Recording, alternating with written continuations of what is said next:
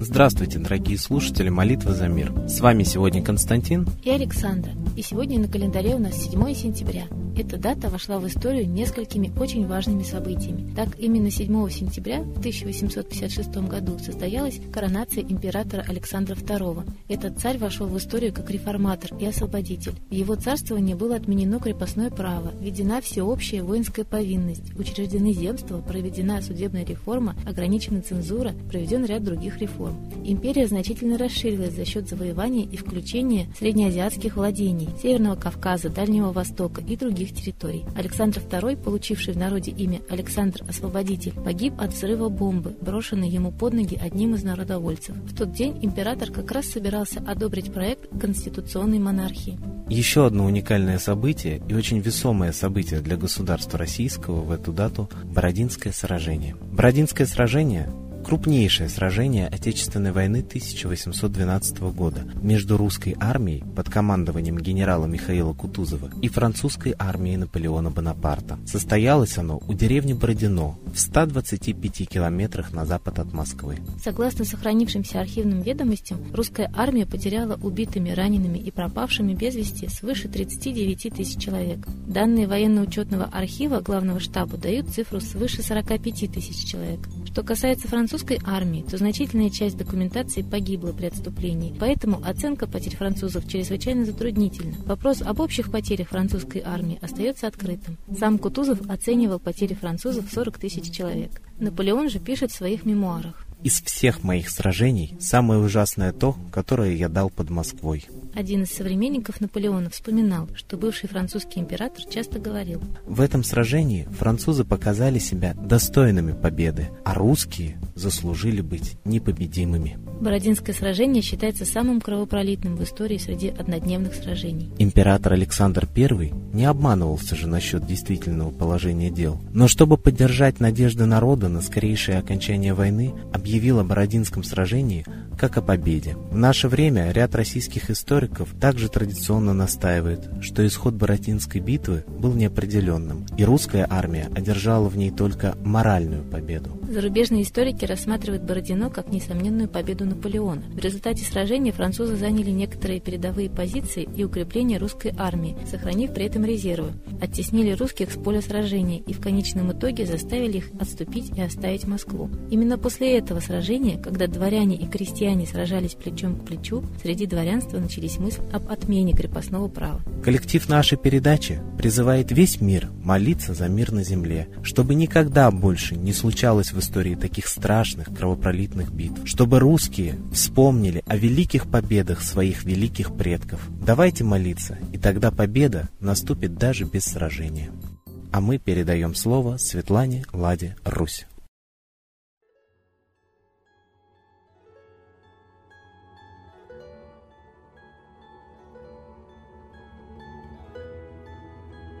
Уважаемые граждане России, очень интересно смотреть на окружающий наш мир и сравнивать его с Россией. Как там дела? Мы понимаем, что Россия управляется извне. Мы понимаем, что она постоянно повторяет все, что происходит в Америке на Западе, все потом приходит в Россию. Но мы понимаем, что и положение народов в этих странах уже очень похоже на наше. Особенно тех, кто был в Советском Союзе. Ведь мы знаем, что Советский Союз развален без всяких юридических оснований, что он был развален чисто извне спецоперациями спецслужб. Почему мы это знаем? Почему мы так думаем? Потому что мы именно и наблюдаем за всей системой политической жизни и понимаем, что абсолютно такие же события, как в Москве в 93 году, произошли во всех странах, где ЦРУ проводила цветные революции. Эксперты сосчитали миллионы жертв от действий ЦРУ и НАТО. И нам надо понимать, что миллионы умерших граждан после реформ Советского Союза, от безнадежности, после полной социальной защищенности гордости, гордости за свою страну, их страна рухнула. И сейчас молодые люди не знают, что такое патриотизм, что такое защита своей земли. Вот все это очень серьезно сказывается на нашем моральном уровне, на нашей стрессоустойчивости. Мы не видим защиты в лице государства. Мы видим, что смертность огромна, это и Минздрав уже сейчас фиксирует. Это и угроза войны, тяжелое вооружение наступательно уже собрано границам нашей Родины, как в 1941 году Гитлер. Мы видим эти угрозы. Ну, почему-то апатично машем рукой. Почему? Потому что мы привыкли к потрясениям. Нам уже ничего не страшно, мы готовы умереть. А вот граждане Молдавии не готовы. И то, что у нас считается экстремизмом, и то, что у нас, в общем-то, было сливом протеста, вот эти 100-тысячные митинги, у них действительно имеют здравые политические требования. Около десятка требований выдвинули молдаване в Кишиневе. До 100 тысяч человек вышло на улицы не просто кричать под лозунги Навального, а выдвигать реальные политические требования. И среди них досрочные парламентские выборы и избрание нового президента. Потому что они ставят в ответственность управленцам Молдавии разруху Молдавии и огромную коррупцию. Вот цитата мы пацифисты, народ никогда не хотел разрухи, мы созидатели. Но наши правители стали плохо видеть, тогда мы здесь на площади откроем им глаза. Все плохо, пенсии и зарплаты маленькие. И, конечно, мы против такого правительства, которое создали такие условия жизни в такой стране. А у нас миллионы гектаров отдаются иностранцам. А у нас принимается закон о Торов, где можно выселить вообще как аборигена российского гражданина, все у него отобрать и заселить туда иностранца, и прекратить там действие российских законов, а избрать новую власть, это полностью отделение территории от страны. Закон закон по отделению. И мы не протестуем. Но у нас миллионы должны выходить на улицу. Почему вы сидите и спокойно смотрите, как ту землю, за которую ваши деды, прадеды, все предки отдавали жизни для того, чтобы она досталась вам, вашу землю отбирают у вас, у ваших детей, у ваших внуков, вот такими законами. Почему мы не выходим на улицы с требованием досрочных выборов президента, парламента, которые такие антинародные колонизаторские законы, оккупационные законы принимают? Граждане России, вы отвечаете за все, что происходит в России. Вы единственный носитель власти, вы должны восстановить свою власть. Вы обязаны защитить свою родину и международные, внутренние, юридические нормы об этом говорят. Ваша обязанность защитить от вымирания народ, от отбора территории у народа, право на ресурсы, все отобрали. Законы репрессивные, карательные. Уголовная ответственность за жизнь не по прописке. Это что такое? Это крепостное право, это рабство. И мы, рабы, русские люди, сидим и терпим. Я думаю, что не просто молиться надо и каяться за свою трусость, за свою лень, за свое предательство своей Родины, но уже хотя бы повторить молдаван и понять, куда нас привели. У нас отбирают землю, нам создают условия для вымирания. Это очевидно. И не только молиться, уже действовать надо, граждане России. Чтобы вам не было, как сказал Островский, горько за бесцельно и предательски прожитую жизнь. Молитесь и действуйте. С Богом!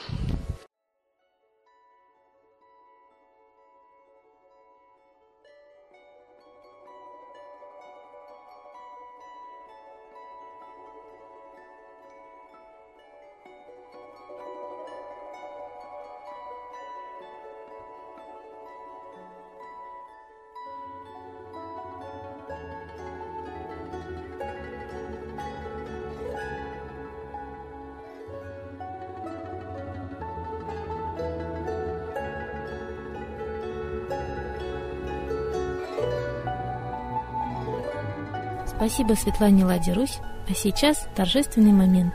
Единая молитва за мир.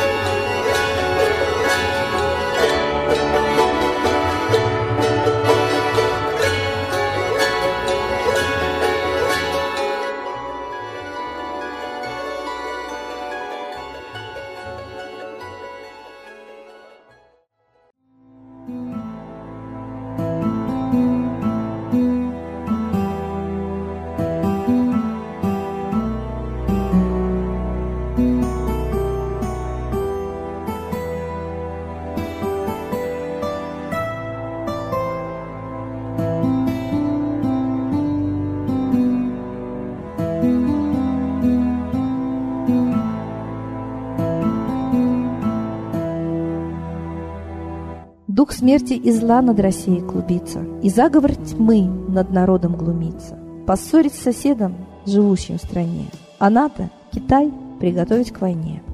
Желтые люди на землях Востока Ждут лишь сигнала сразиться жестоко.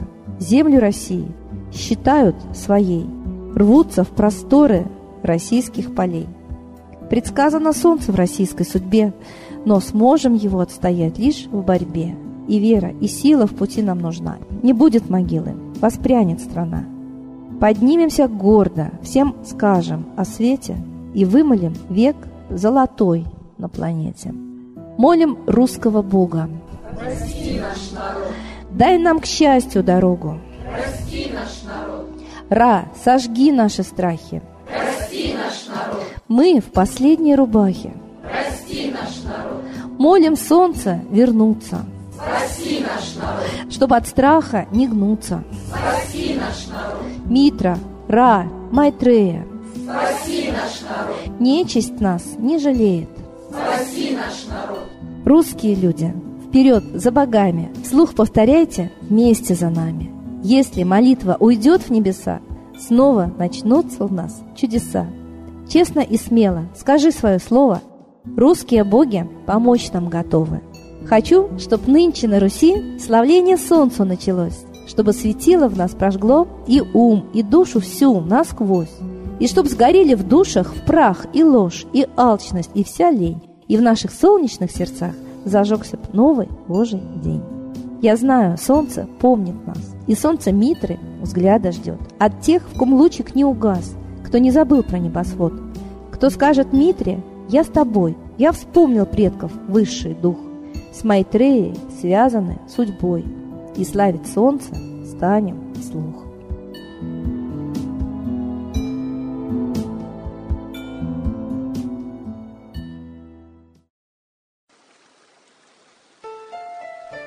Новый порядок несет сатана. Миру готовы мор и война. Русские боги, спасите страну. Трусости, лени, простите вину. Митра родителем был нам небесным, стал он Майтреей великим, известным.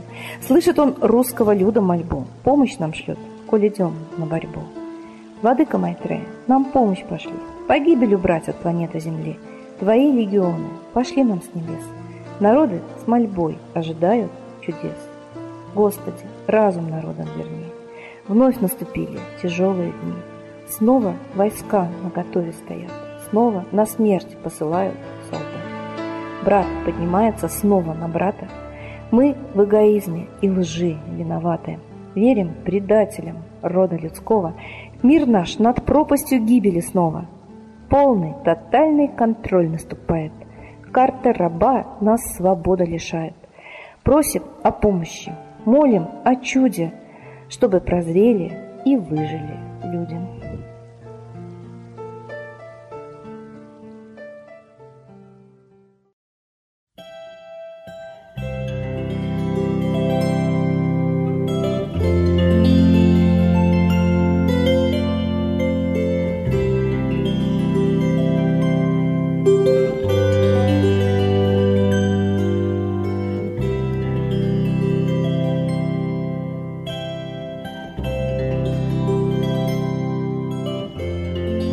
Всем, кто был с нами сегодня. Мы ждем вас на следующей трансляции.